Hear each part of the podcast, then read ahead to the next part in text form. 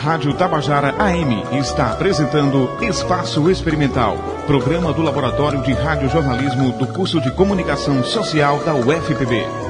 Bom dia, eu sou Rodolfo Viegas. Eu sou Rebeca Pontes e está no ar o Espaço Experimental. No programa de hoje vamos conversar sobre um assunto muito divertido: os jogos. Isso mesmo. Afinal, quem nunca passou uns minutinhos se divertindo com jogos de tabuleiro, brincadeiras e videogames? Você vai saber também a importância de brincar na infância. No estúdio, uma conversa com a chefe do Departamento de Psicopedagogia da UFPB, Norma Maria. Já pensou em como os games podem ajudar no aprendizado? O pesquisador Gilmar Júnior explica pra gente o que é gamificação. Jogos eletrônicos e carreira. O jogador Neto Nascimento conta a experiência na área. Fica com a gente, o Espaço Experimental tá no ar.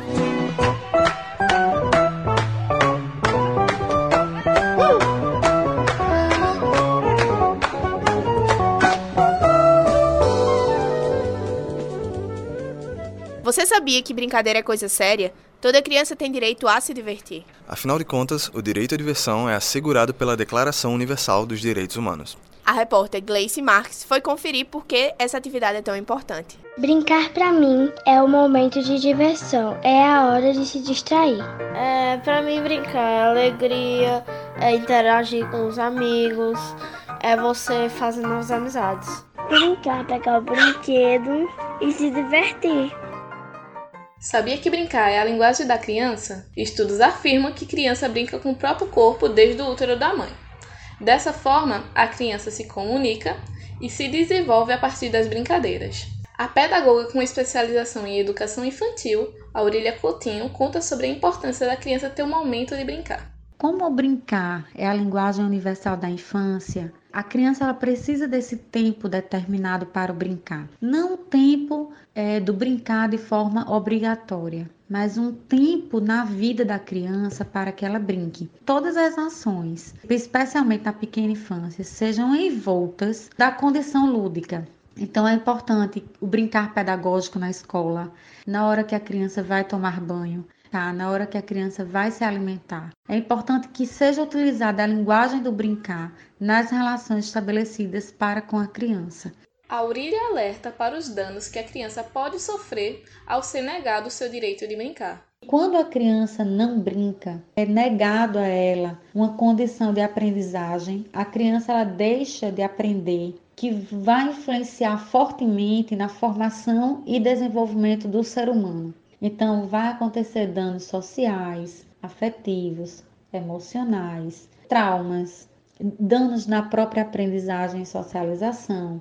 Então, é, crianças que não brincam certamente vão ser adultos com alguns problemas em diferentes áreas.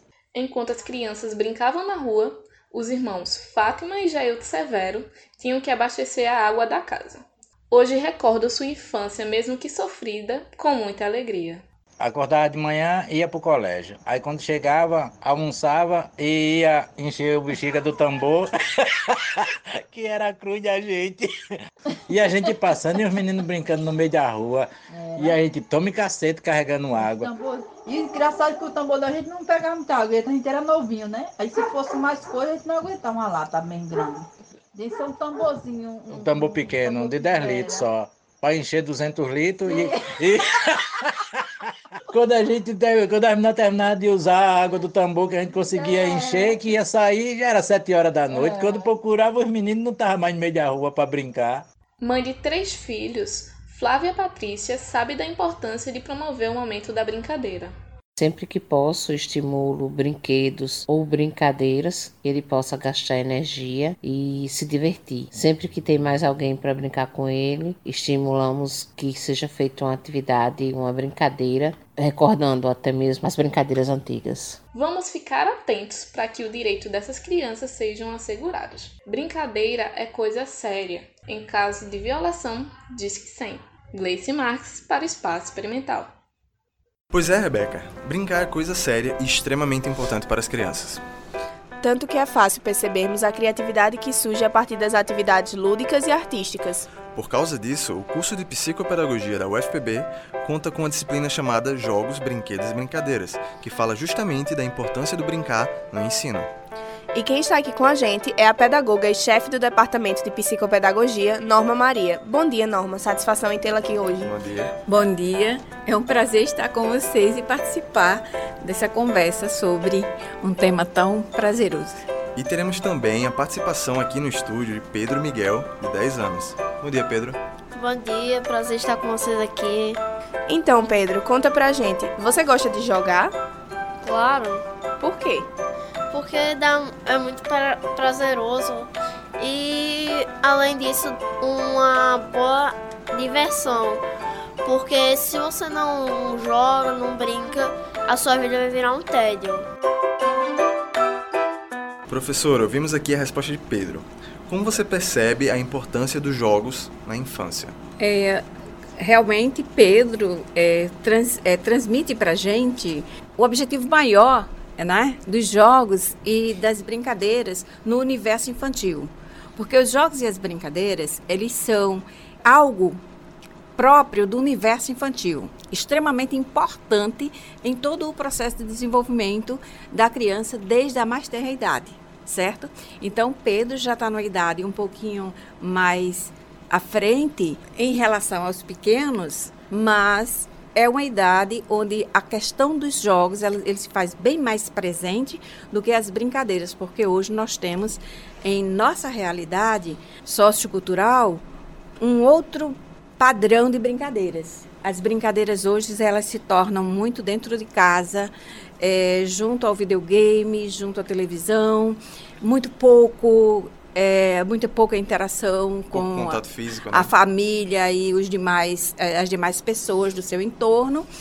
E na escola também já não existe aquela liberdade de uma brincadeira é, de jogos que vá propiciar realmente a criança um espaço é, próprio do brincar, do, do Hoje na escola só se faz, é, só se dá ênfase com uma força muito grande às, a, ao desenvolvimento intelectual da criança. A racionalidade ela está em primeiro lugar. E algo que é extremamente característico do universo infantil, que são os jogos e as brincadeiras, tem a hora do brincar, a hora do jogar. E não é bem por esse caminho que é, deve ser é, é, trabalhado essas coisas os jogos e as brincadeiras eles devem estar presentes no cotidiano didático pedagógico da criança. No fazer escolar, no chão da sala de aula. Então, é muito mais prazeroso você aprender jogando, que é um instrumento característico daquela clientela, do que você marcar a hora de jogar. Isso já traz uma série de é, barreiras para que haja um desenvolvimento espontâneo e integral, como ele no cotidiano da criança insere. É tanto que na fala de Pedro você sente é, algumas dessas é, pontuações. É aquilo de unir o lúdico com o aprendizado, né? Até porque torna um pouco mais fácil. Seria esse um dos propósitos da disciplina Jogos e Brincadeiras? A disciplina Jogos e Brincadeiras, ela, ela tem como é, é objetivo maior exatamente trazer essa mediação pedagógica através do lúdico, certo? E, ao mesmo tempo, oferecer às pessoas, principalmente ao psicopedagogo, novos caminhos para mediar é, a aprendizagem é, das pessoas de um modo geral. Que é através dos jogos e, brincadeiras que a criança constrói suas primeiras aprendizagens. Então, é brincando, é, fazendo de conta, é, jogando com as pessoas, que as crianças vão construindo as suas aprendizagens, fazendo as suas leituras é, do contexto onde ela está inserida e de, do mundo de um modo geral. Pedro, eu tô curioso aqui. Você tem muito brinquedo em casa? Muitos. Eu tenho uma coleção bem gigante de bonecos. Que boneco? De heróis. De heróis. E também tenho outros bonecos. Eu tenho um cesto lá em casa com vários bonecos, vários brinquedos. Você gosta de brincar com eles? N gosto. O que é que tu gosta de brincar, assim? Normalmente gosto de brincar de bola. Eu gosto... Mas gosta mais de fazer esporte, atividade. Tu gosta de fazer isso? É. Ah, tanto é que a minha brincadeira favorita de assim, de atividade física é baleado. Porque eu sou muito ruim no baleado. Eu só faço desviar e eu fico. É ruim no baleado, mas é bom em desviar. É. Ah, tá. Entendi. Mas e nesse fundo do cesto de brinquedos? Tem aqueles brinquedos que às vezes tu nem lembra que ele existe, mas quando tu pega é muito divertido e tu fica, achei esse brinquedo, e tu gosta de ficar com ele por vários minutos. Sim. Tanto é que há umas três semanas atrás eu fui olhar no meu cesto e eu achei muitos brinquedos que eu gostava muito de brincar que eu não sabia onde estava. Aí quando achou, começou a brincar de novo com eles. Comecei a brincar de novo com eles. Ah, tá bom. Então, professora, os brinquedos são muito usados como estímulos para as crianças, né? Desde muito pequeno. E como a gente viu de Pedro, tem a questão dos brinquedos esquecidos, os brinquedos lembrados e trazer isso para o dia a dia e encontrar. Como é que você vê a colaboração dos brinquedos justamente no desenvolvimento das crianças, naquilo do, da criatividade, do interesse? Os brinquedos, de um modo geral, eles são é, é, exatamente instrumentos de mediação.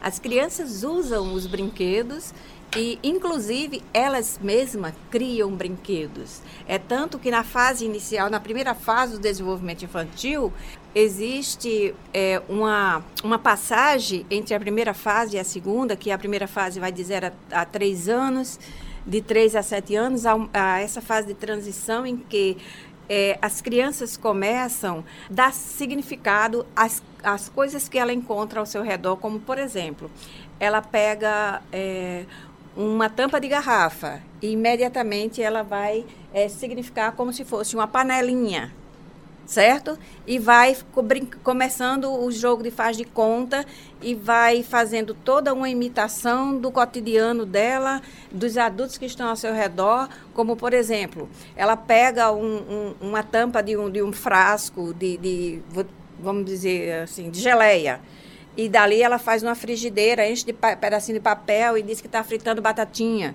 que é uma coisa que toda criança adora, né?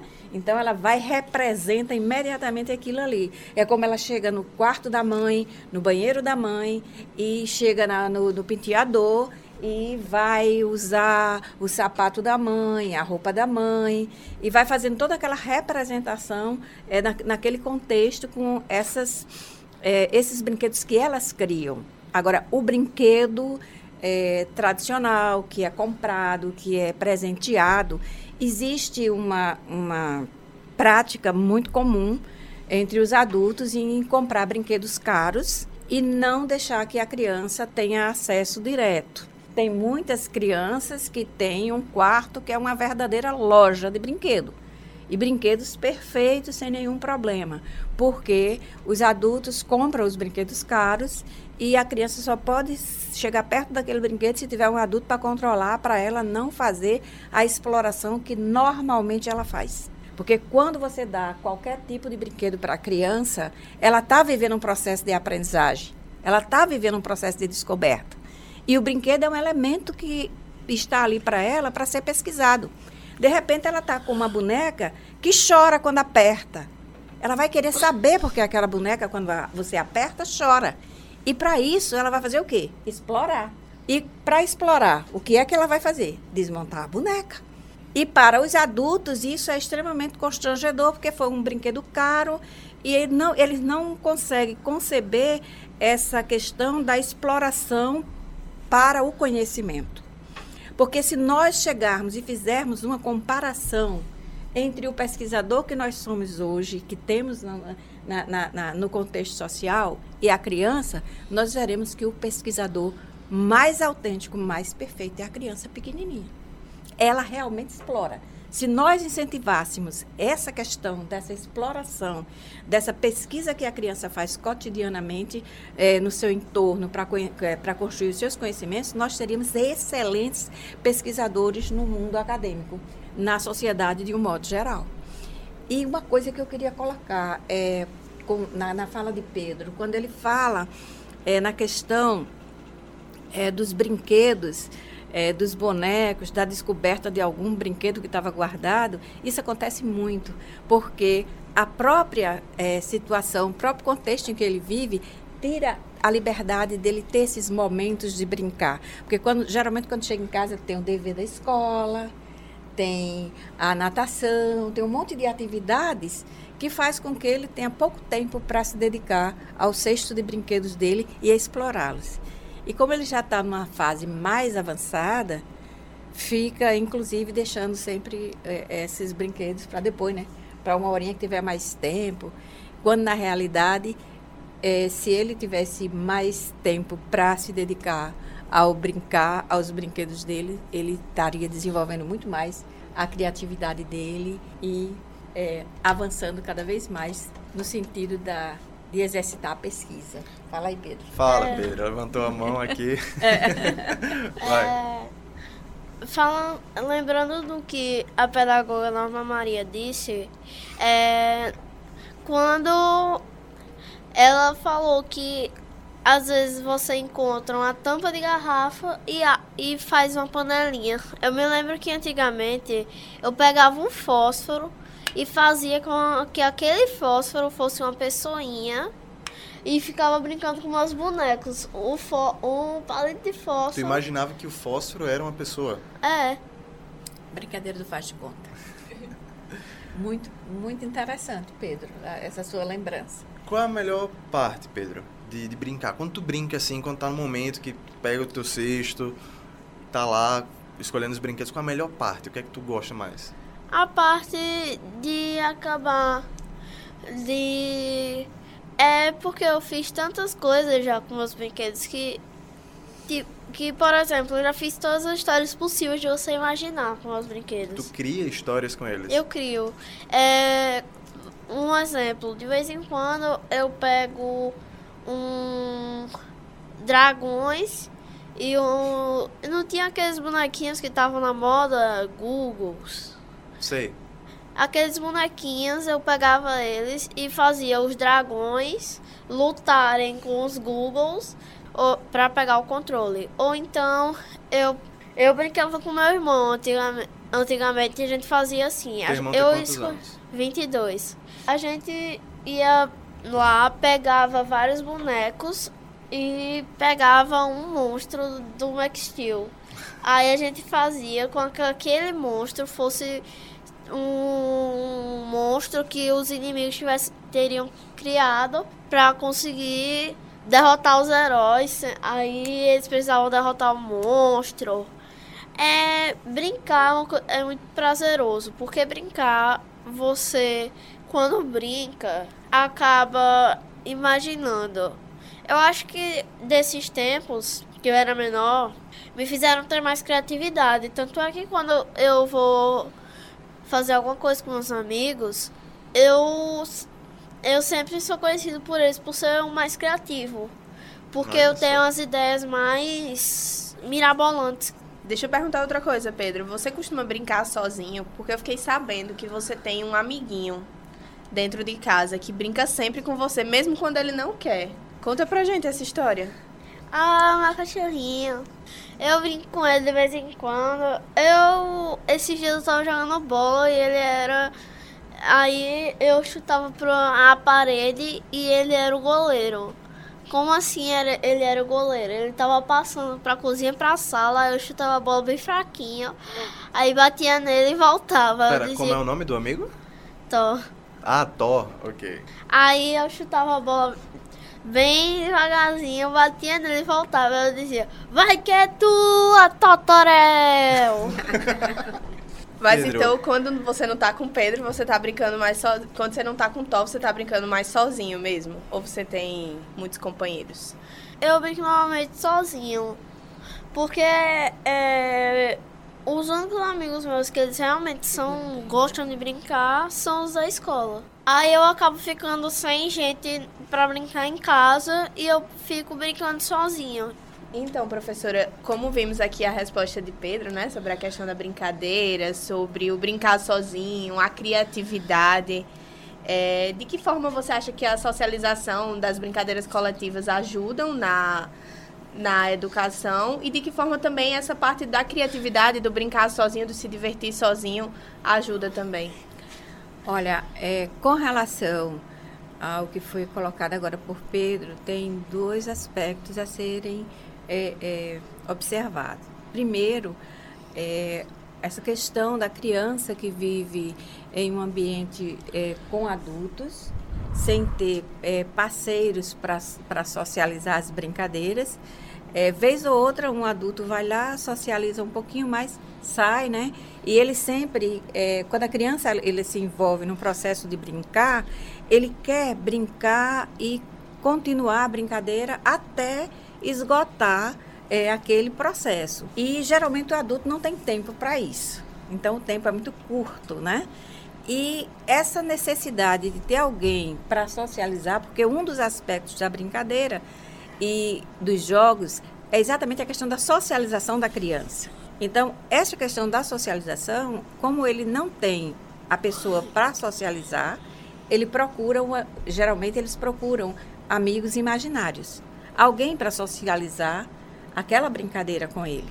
Isso acontece é, dentro da normalidade de algumas crianças de buscar amigos imaginários, que deve ser inclusive monitorado pelos adultos para ver até que ponto esse processo está sendo um processo que não vai afetar de outras formas a, o desenvolvimento da criança. Essa questão da brincadeira como processo de desenvolvimento da criatividade, a própria imaginação ela é o tempo todo estimulada. É, a partir do momento que você começa a brincar, o, o universo do brincar faz com que a criança vá sendo estimulada a desenvolver é, estratégias para vencer determinadas dificuldades, determinados é, é, aspectos que ele mesmo cria no processo do brincar e que vai exatamente estimulando essa, essa criatividade. A criança precisa é, realmente é, nesse processo, ter algumas pessoas, algumas outras crianças ou mesmo adultos para socializar e estimular cada vez mais.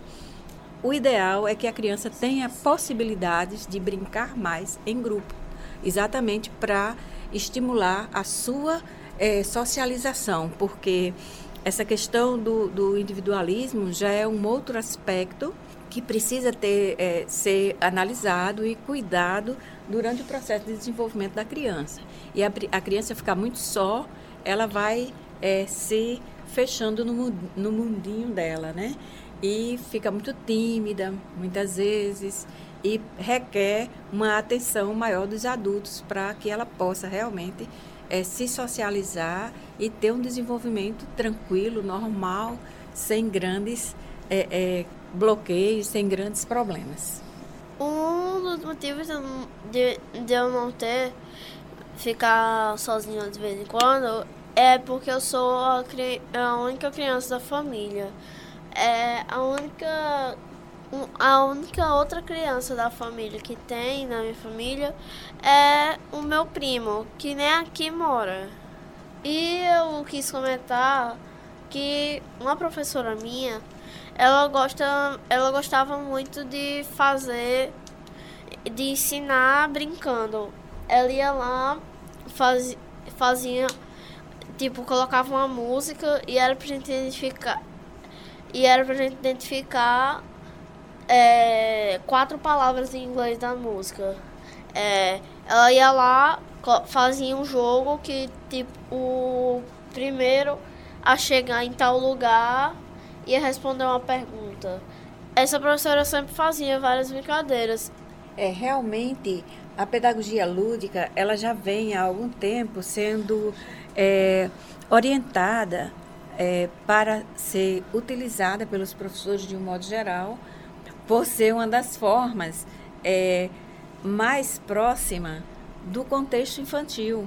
A criança aprende brincando nada mais significativo para é, a ação educativa do que os professores trabalharem com a brincadeira como metodologia, como uma forma de aproximar o aluno dos conteúdos que estão sendo trabalhados, dos fazeres didáticos pedagógicos, é, através de algo significativo para a criança. Porque nada mais significativo do que o brincar para a criança. Então, a pedagogia lúdica ela tem esse caráter, é de chegar e a partir das brincadeiras, a partir do próprio universo, do que é mais significativo para o universo infantil, é chegar, enquanto escola, como é, espaço de mediação de conhecimentos.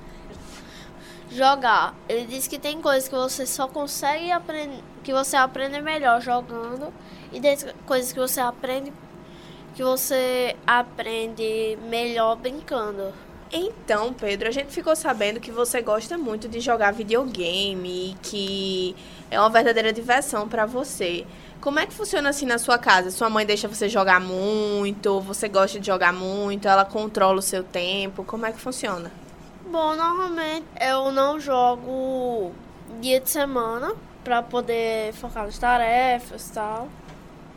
Mas no final de semana eu começo a. eu jogo bastante. Tanto é que eh, não tem muita coisa reclamando pra eu parar. Porque eu não jogo a semana toda. Então. É, só isso. Mas e se você pudesse escolher, jogaria a semana toda, todos os dias? É complicado. Esse sorriso disse um sim. É complicado. O que é que você acha? Você jogaria assim, se pudesse mesmo? Eu jogaria. Só que eu não jogaria muito porque porque senão eu ia enjoar muito fácil. Então, professora, ultimamente a gente sabe que as crianças elas estão trocando muitas vezes a diversão, a conversa, as brincadeiras para ficar mais jogando videogame e aquele contato com. Mas aí tem a perca, a, a perda do contato, né? Aquilo de estar conversando com outras pessoas Contato tanto. físico. Contato físico. Então, professora, como é que você enxerga isso? Olha, essa questão da, da- dos jogos eletrônicos, ela é bem é, complicada e, ao mesmo tempo, ela perpassa pela educação que a criança recebe, certo?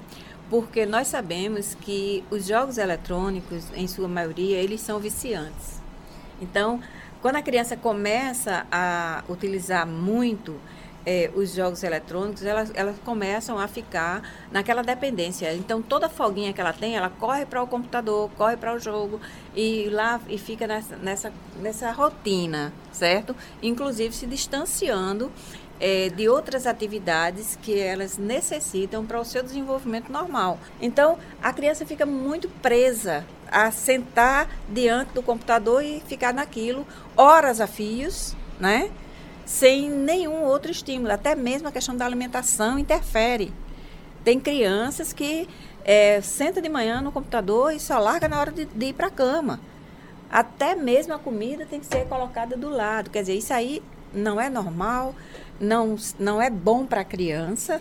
O certo é a família ter um controle sobre isso e fazer uma dosagem. Os jogos eletrônicos eles são muito, são muito bons. Eles estimulam, como eu já falei, a questão da, do, raciocínio, do raciocínio lógico. Mas não é só o raciocínio lógico que deve ser trabalhado. A criança precisa trabalhar a sua psicomotricidade e muito intensamente. Porque o desenvolvimento psicomotor ele é muito importante em todos os aspectos da vida da criança. Ela precisa é, ter o seu é, o estímulo em seu corpo como um todo e a psicomotricidade vai é, oferecer isso atra a, na, através da brincadeira. Ela tem essas possibilidades. É isso aí. Muito obrigado a doutora Norma Maria, chefe do departamento de psicopedagogia. Pedro Miguel também, que veio aqui manhã cedinho. Muito obrigado, Pedro. De nada. Obrigado por tudo. Vocês foram muito legais. Um ótimo dia a todos. Obrigada a todos. Foi um prazer estar com vocês e estarei sempre à disposição. Qualquer momento, qualquer hora que vocês precisarem, eh, nós estamos lá na psicopedagogia. Inclusive, nós temos uma clínica lá no centro da cidade que faz atendimento a crianças que têm dificuldade de aprendizagem. Se vocês quiserem conhecer, é um prazer recebê-los. Muito obrigada a todos mesmo. Pedro, foi um prazer enorme te conhecer e fazer esse, essa parceria com você, tá bom? Qualquer dia a gente marca uma brincadeira. O mesmo a você, doutora Norma Maria. A vocês, muito obrigada. Rodolfo, a gente sabe o quanto a tecnologia está presente nas nossas vidas, né? E por isso, os jogos tornaram-se eletrônicos. É isso mesmo, Rebeca. A cada dia aumenta a quantidade de pessoas que curtem jogos eletrônicos e jogos online. Segundo dados do NPD Group, 82% da população entre 13 e 59 anos joga algo em uma das mais diversas plataformas, seja PC, console, dispositivos móveis e portáteis. A partir de agora, vamos receber aqui no estúdio o pesquisador de jogos Gilmar Júnior e o jogador Neto Nascimento, que vai falar um pouquinho sobre os games como opção de carreira. Bem-vindos ao Espaço Experimental. Prazer receber vocês aqui hoje. Bem-vindos, pessoal. Bom dia, tudo bom? Olá, é um prazer estar aqui, falar sobre jogos, né? Quem não ama jogos. E para mim é um prazer estar aqui falando um pouco que eu vivi e um pouco que eu estou pesquisando também. Para começar, vocês poderiam falar sobre como começou a afinidade de vocês com jogos. Posso começar então. é, a minha afinidade com jogos começou lá nos meus 6, 7 anos, quando eu me mudei da Paraíba para o Rio de Janeiro e eu sempre vivi aquela criança meio trancada em casa, sabe? Que os pais saíam para trabalhar, não tinha muita opção de lazer e tal. E foi quando eu comecei, quando eu ganhei meu primeiro celular, que eu comecei a gostar de jogos, sabe? Logo depois pedi um computador para minha mãe e tal. E lá pro ano de 2012, 2013, mais ou menos, é, eu comecei a jogar o jogo que eu mais sou profissional hoje em dia, que é o League of Legends. E em dois, de 2013 para 2014 começou a profissionalização da, da área. Surgiu campeonatos brasileiros tal, foi quando eu fiquei sabendo, eu vi que rendia um dinheiro, por mais que seja um cenário amador na época, mas rendia alguma coisa. É, eu sabia que futuramente ia vir um, um cenário profissional bem ativo e grande no Brasil, como é hoje. Então você já teve a visão na, naquela época de que o cenário ia aumentar e se tornar uma coisa isso, porque, gigante como é hoje. Isso, porque o, o, o League of Legends, como qualquer outro jogo profissional, ele já era muito famoso, tipo, na Ásia, como é a, a área que hoje domina os jogos eletrônicos é a Ásia, é, mais espe especificamente a Coreia do Sul. Eu sabia que sim, um, ia surgir um grupo enorme no Brasil de profissionais para jogar, entendeu? Seja LoL, CSGO, que são outros jogos. Ah, eu comecei também, eu acho que mais ou menos na cidade, 5, 6 anos. Mas não foi com computador, nem com celular. Foi com Super Nintendo mesmo. aquele velho Mario Kart, Sonic, Donkey Kong. E assim começou. Eu joguei também jogos mais antigos, como Atari até, é, Game Boy, Super Nintendo. Então, essa paixão foi passada não só para mim, mas com meus primos, meus amigos. Então a gente cresceu. E aí veio outros jogos, como e outros consoles, né, como PS1, PS2, PS3, Xbox, até chegar no computador, onde também eu jogo LOL também há algum tempo. Vamos doer depois. é, já organizei até um time aqui dentro da UFPB, mas agora eu estou mais na área de pesquisa, assim, não tanto atuando em si. É, então, Gilmar, explica um pouquinho pra gente, como, como sabemos que nem todo mundo entende bem sobre o assunto, o que é gamificação e como ela funciona.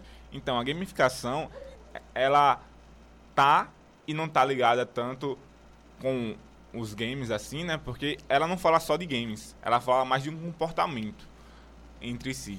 Então, a gamificação ela é usada hoje em várias áreas, como, é, digamos, na área de, de, emprego, na área de empresa, né? As empresas hoje, é, elas usam muito a gamificação, porque a gamificação ela tem alguns pontos, como objetivo, regras, desafios e prêmios. Então, qualquer área que consiga a aplicar esses pontos, se torna uma gamificação. Né? Como algumas empresas fazem, elas pegam seus funcionários, juntam todos e falam: olha, vocês têm uma meta aqui.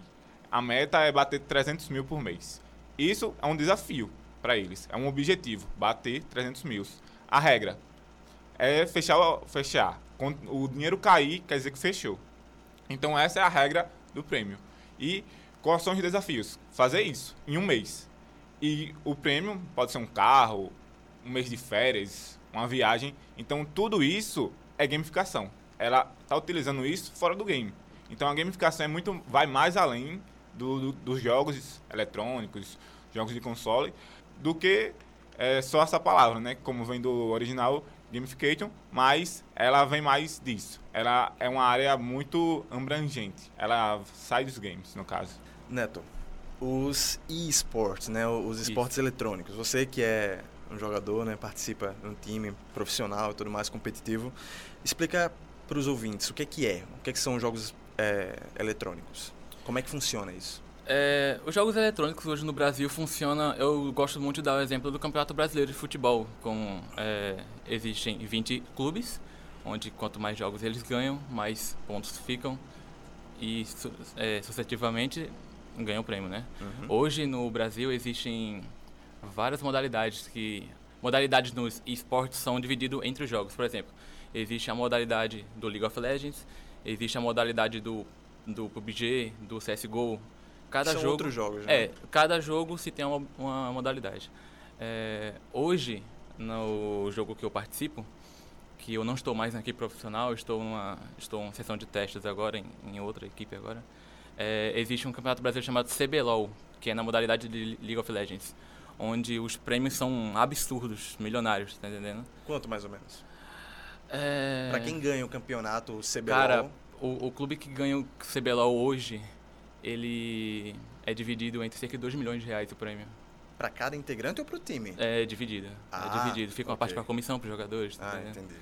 Então, é um mercado que está crescendo muito no Brasil. É, as premiações se tornaram milionárias desde 2014, tá entendendo? Que teve, se eu não me engano, foi em 2014 que teve uma final entre PEN e TZ, que são dois, uns- Dois um- times, dois né? clubes é, bem famosos, PEN e TZ. É, que a final foi na Allianz Arena do, do Palmeiras. No, no- no- no estádio de É, no futebol, estádio de futebol. final- Aqui no Brasil, em 2014, o cenário não era muito. Não tinha negócio de marketing, de divulgação e conseguiu lotar metade do, de um estádio de futebol. Então, pra você ter ideia como era antigamente. E hoje, a final do Mundial de LoL, que eu, não, eu desconheço o prêmio agora, que é absurdo. É coisa de 10 milhões pra frente. De dólares, né? De euros, é, De dólares, euros? alguma coisa assim. O, a, a final foi na Ásia é, e a sede do LoL, se eu não me engano, fica na Suíça. Então o prêmio é em euro, se eu não me engano. Entendi. E assim, cara, é, a final do último Mundial lá na, acho que foi Coreia do Sul, lotou um estádio completo. É, agora que a gente já entendeu um pouco sobre o que é gamificação, né? Estamos vendo a questão dos esportes também. É, onde é que a gamificação ela pode ser implementada e que benefícios ela pode trazer assim? Ah, eu costumo dizer que gamificação pode ser implementada em qualquer coisa. Ah, eu gosto de usar muito o exemplo da sala de aula, né? Quando a gente estava no ensino médio, fazia uma prova, aquilo pode ser gamificação. Porque você está... Ali o objetivo é passar na prova, o desafio é completar as questões, é, e a premiação é a nota. No final, então, a premiação de tudo é você tirar um 10 ou passar, essa é a sua premiação. Então, da sala de aula até, sei lá, academia, os jogos, tudo tem uma premiação, porque esses são alguns pontos da gamificação. No final, tudo gera uma recompensa. Então, tudo que gera uma recompensa, no final, pode ser considerado gamificação. E ela tem vários benefícios, né? É, como A vida é um game, então. é, a- é. Tem, tem um, tem um livro até que se chama Isso, a vida é um game, a vida é um jogo. Tô recordando o nome do, do autor. do autor, mas ele já falava isso há muito tempo atrás, que a vida era um game. Porque realmente, tudo que você faz tem uma consequência, tem desafios, tem regras. recompensa, né? E no final você sempre quer uma recompensa. Mas, eh, falando do, da, eh, da realidade, do, dos benefícios da gamificação, eh, ela otimiza a produção, ela deixa você mais ligado, digamos assim, no que você tem para fazer. Eh, eu digo que ela também eh, causa eh, uma agilidade maior. Eu, eu costumo dizer que quando eu antes só mexia no computador, trabalhava na, na empresa, era normal, era, eu era lento para escrever e digitar. Depois que eu comecei a jogar, isso me trouxe uma mobilidade maior, uma agilidade maior. Então, é, tudo que o game faz, ele também é, gera algo produtivo e algo bom na sua vida. Não é só, digamos, lhe distrair, que às vezes nem lhe distrai, só lhe estressa mais. Mas é, eu acho que traz esse lado bom, sabe? De sempre alguma coisa a mais para sua vida. Às vezes é foco, porque você precisa de foco quando tá jogando, mas são várias coisas que o game traz para sua vida. Entendi. Só para para resumir assim para os ouvintes, né? Porque antes do, do- de fazer esse programa, eu não sabia o que era gamificação. Então, gamificação seria um sistema que com recompensa, dificuldade tudo mais, que pode ser aplicado de qualquer forma. Os jogos podem estar dentro dessa aplicação e elas podem é, estar inseridas em qualquer ambiente. Pode ser de trabalho, na escola, na faculdade, em qualquer lugar. Seria isso, basicamente? Basicamente sim, porque assim, os games realmente eles já vêm com essa coisa de gamificação, né? Quase nenhum game hoje não tem uma recompensa, porque aí não, não fica atrativa para quem tá jogando, tipo, jogar por jogar. O público maior assim, né? É, o público maior. Até mesmo você pegar qualquer jogo de celular, você tem um objetivo, né? Eu lembro da época do Flappy Bird, se eu não me engano, Sim, sim. que Nossa. Todo mundo queria não, era, não tinha nenhuma recompensa, era só quem conseguisse chegar mais longe. E aquela era a recompensa. Então, era um ser melhor que o outro.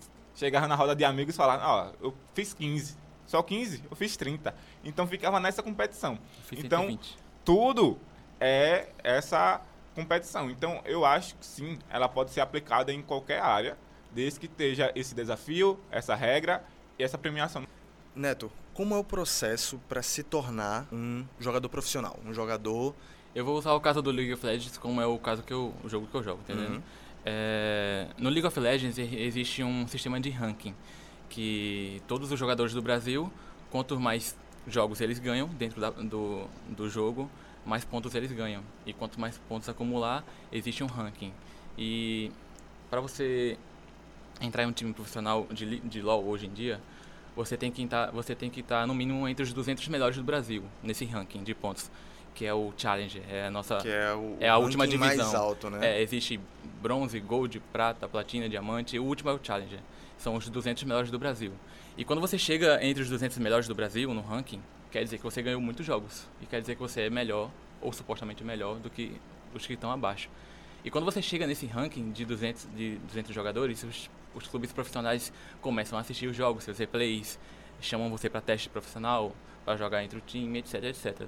O recomendado é você chegar no Challenger, primeiramente, chegar entre os 200 melhores e mandar e-mail, mandar vídeos. É, Você, você sendo um, um nível mais baixo, você também pode mandar um, um vídeo, um currículo para um, um time, tá entendendo? Então você envia currículo também como se fosse um, Envia, envia. uma empresa normal. Você Pô, manda um vídeo trabalho, da minha play. Ó, olha essa play aqui, matei 5 só, só, sozinho. tá No jogo, né? É, no jogo, é. Porque o jogo é 5 contra 5, tá entendendo? Então, é, você envia vídeos, você envia currículos. Ah, já participei de tantos campeonatos amadores.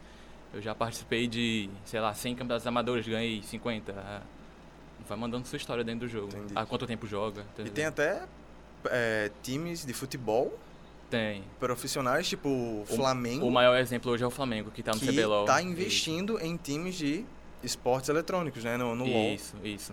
O primeiro exemplo no LoL foi o Corinthians, que fez uma parceria com a Red Kennedy, que, onde eles foram. Onde chegaram a ser campeões brasileiros com essa parceria. É, a parceria durou até o meio do campeonato, não sei o que teve ali, mas se eu não me engano, na- no final do campeonato, a Red Kennedy, com o dinheiro que o Corinthians investiu, conseguiu chegar na final com a line-up deles e acabou sendo campeã. E hoje o. line-up é? Line-up é escalação, se Ah, eu não me engano. ok. Tipo, uma line-up de futebol do Flamengo hoje é Entendi. Gabigol, tal, tal, tal. Entendi. E hoje o exemplo é o Flamengo, né? Que, pô, contratou coreanos, tipo Shrimp, Lucy, é... Tem Jogadores mundialmente famosos. É, porque né? os coreanos têm uma fama de ser os... Os melhores. Os melhores. Eu ia usar uma palavra aqui, mas não, não dá pra usar. e o maior referência de hoje do cenário que, graças ao Flamengo, que o dinheiro é ensurdecedor, né? não tem me- medição, o Flamengo con- contratou o BRTT, que é o Felipe Gonçalves, que ele é a, a fanbase dele no Brasil é de milhões de, entendendo? Entendi. Que chamam de filhos. Ele é o pai, a gente é o filho. A gente, os fãs, so- somos os filhos. Ok. E o Flamengo hoje tem ele, então é uma referência enorme no, no cenário brasileiro. Então, agora que a gente tá vendo um pouco dessa realidade profissional, né? é, a gente também pode voltar a pensar naquela ideia de que o jogo ele tá incluso em tudo. Eu acho que isso é uma coisa bem bacana. Até porque um dos nossos propósitos aqui hoje no programa é trazer essa ideia de que jogo não é só coisa de criança, não é só coisa para algumas poucas pessoas. Então, você acha que essa gamificação ela pode alcançar todas as faixas etárias? Como você falou, que o game ele traz é, ele traz vantagens em outros aspectos da vida, como digitar mais rápido, que você pode levar para um lado profissional e Ser mais essas coisas. produtivo, né? É. Creio que sim. É, tem uma pesquisa que eu ainda não fiz, mas a ideia é fazer isso, de criar um jogo e colocar ela no, no ensino médio, no ensino fundamental, para crianças, para saber com- se ela aprende mais rápido com o jogo ou com o professor.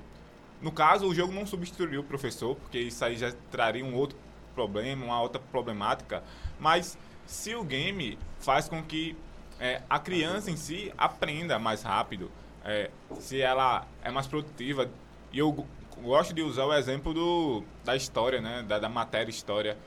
Se a gente pegar alguns jogos como Call of Duty, alguns jogos de guerra, que ela explica mais ou menos a Segunda Guerra assim, e muitos alunos aprendem algumas coisas. Às vezes, é, como a gente que pesquisa costuma dizer, que o jogo não tem essa obrigatoriedade de ser fiel à realidade, porque ela é um jogo, ela é fictício. Como uma série, como uma novela, não tem, é, é, digamos, essa obrigação de ser fiel à vida real.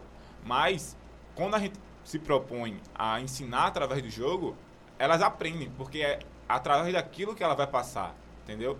Digamos, no, no, no, Call of Duty, quando você tem alguma fase, você tem que escutar a história, porque senão você não passa de tal fase, então eles prestam atenção. E aquilo eles geram.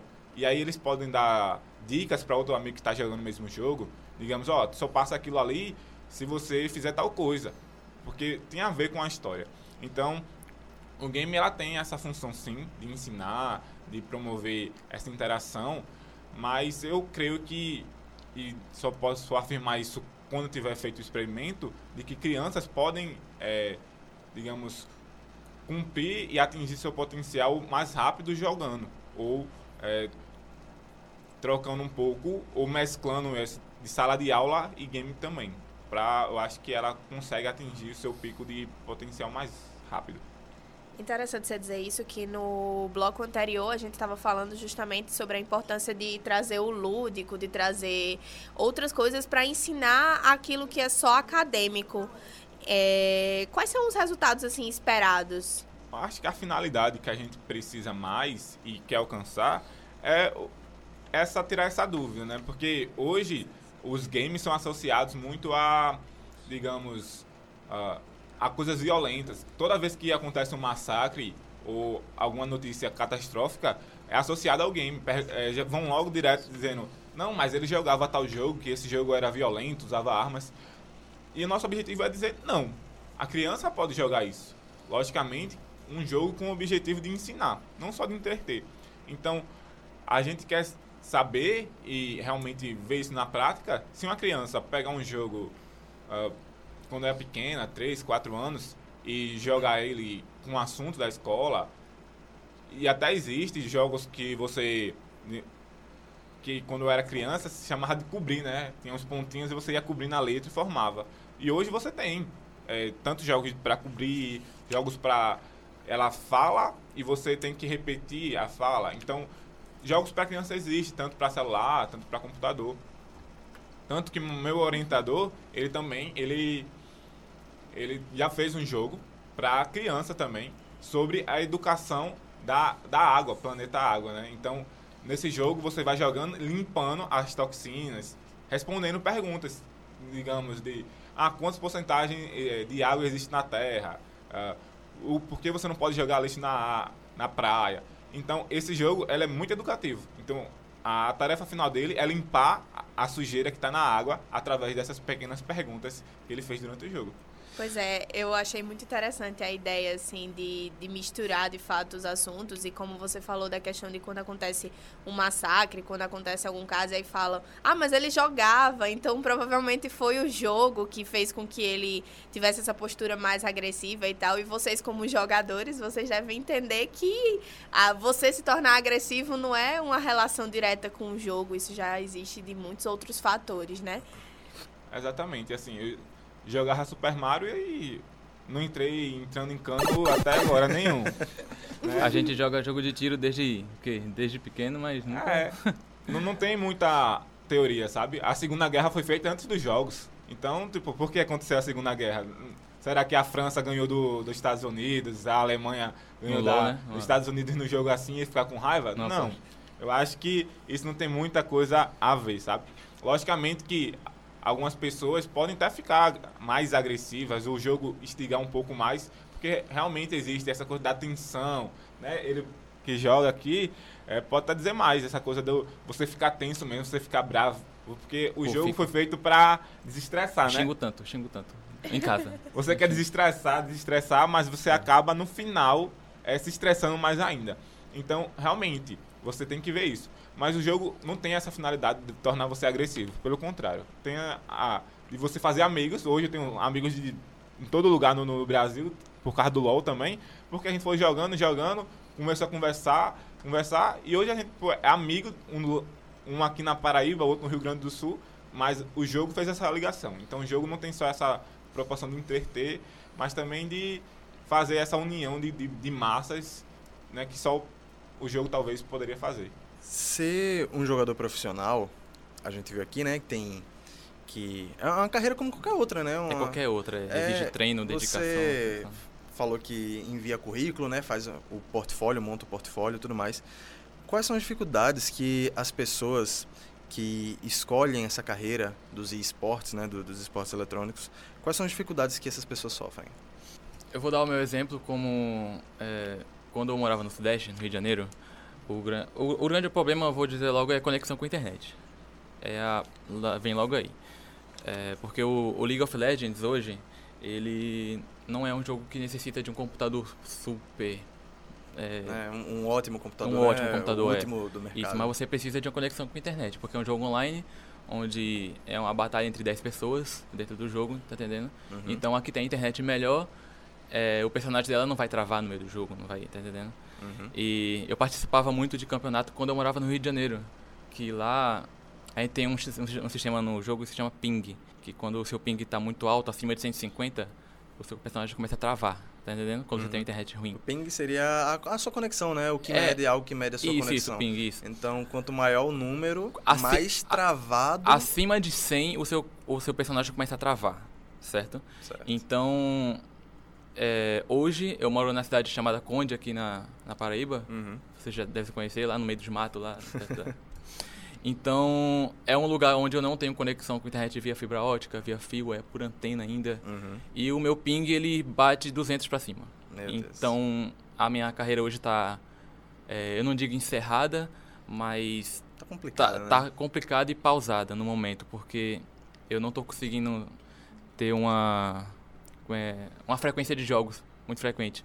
Porque a internet começa a ficar boa de madrugada e eu não, eu trabalho de manhã, então uhum. posso passar a madrugada jogando, tá entendendo? Então eu tô na minha. É, juntando uma grana para passar um tempo Sudeste, seja Europa, seja onde for, tá entendendo? Pra conseguir pegar um ranking bom, porque eu vou poder jogar tranquilo, sem a dificuldade da internet, tá entendendo? Que eu tenho hoje em dia. Uhum. Então, eu acho que. É, a maior, a maior dificuldade de hoje para um, pra uma pessoa que quer ingressar, que, que né? quer ingressar é a conexão da internet e também tem um assunto muito longo que a gente pode passar 10 horas falando aqui, que é sobre a aceitação dos pais. É. Que essa aí é. É complicado. Quando eu cheguei pra minha mãe e falei assim, mãe, é. Eu sou muito bom numa coisa aí, que dá dinheiro hoje em dia. Aí ela. O quê? É, é, floricultura, alguma coisa assim, não sei o quê.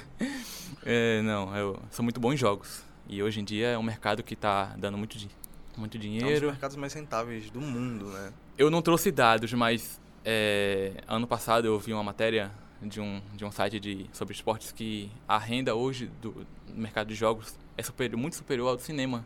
Com certeza.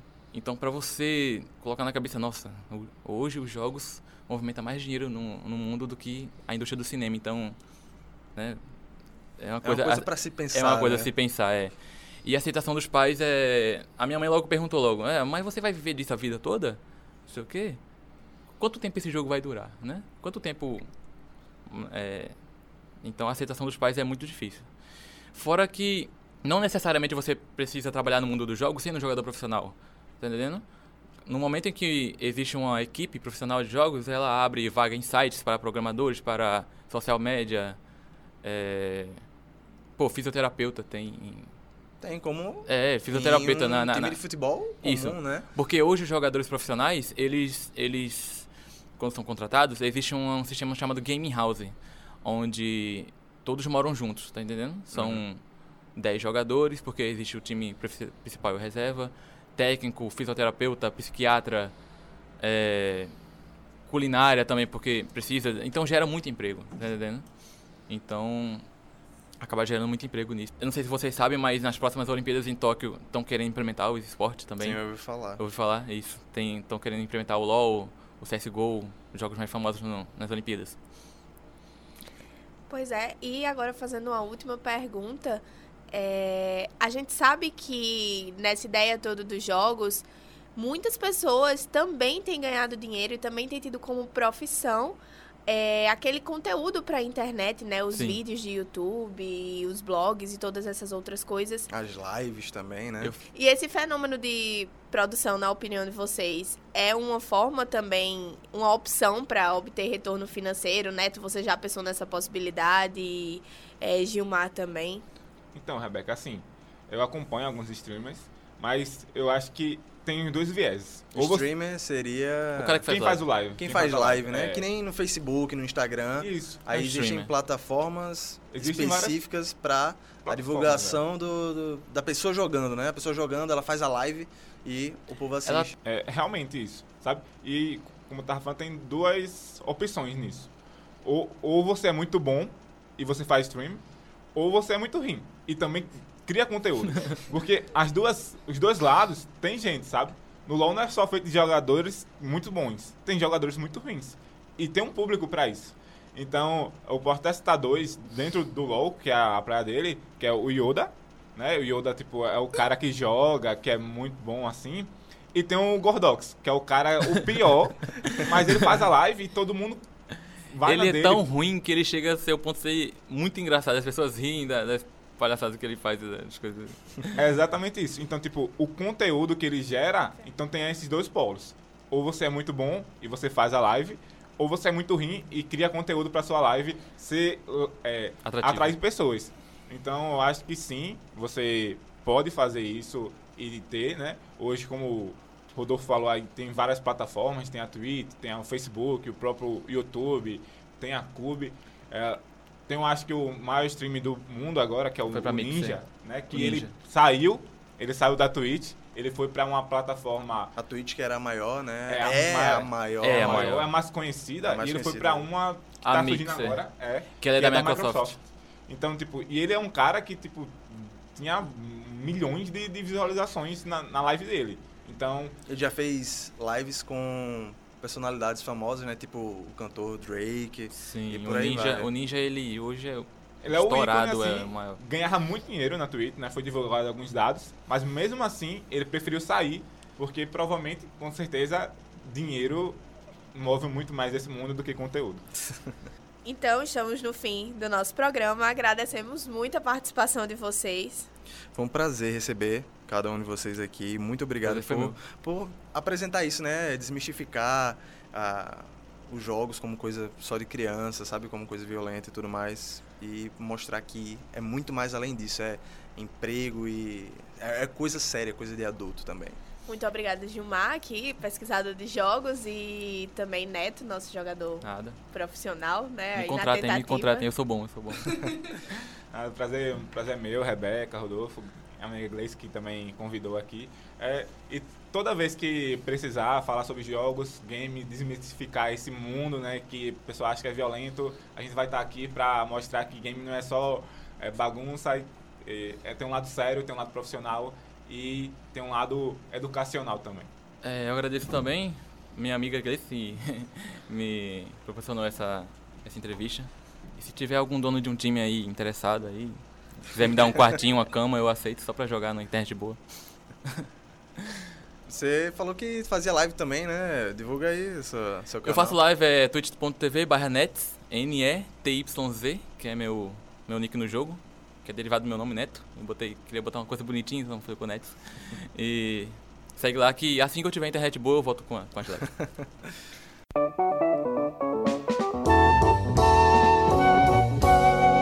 A Rádio Tabajara AM apresentou Espaço Experimental, programa do Laboratório de Radiojornalismo do curso de Comunicação Social da UFPB. A veiculação desse programa é resultado de convênio de cooperação entre a Rádio Tabajara, Superintendência de Radiodifusão e Universidade Federal da Paraíba. Esta edição do Espaço Experimental foi produzida por Gleice Marques, com a apresentação de Rebeca Pontes e Rodolfo Viegas. Operação de áudio, Martinho Medeiros e Maurício Alves. Professor orientador e jornalista responsável, Patrícia Monteiro. Monitoras, Bruna Ferreira e Talane Lima. Gravado no estúdio do Centro de Comunicação, Turismo e Artes, da UFPB. Acesse o Espaço Experimental no Spotify. Visite também as nossas redes sociais, Instagram, arroba Espaço Experimental UFPB, Facebook, Laboratório de Rádio Jornalismo UFPB. O Espaço Experimental volta no próximo sábado, às 10 da manhã. Até lá!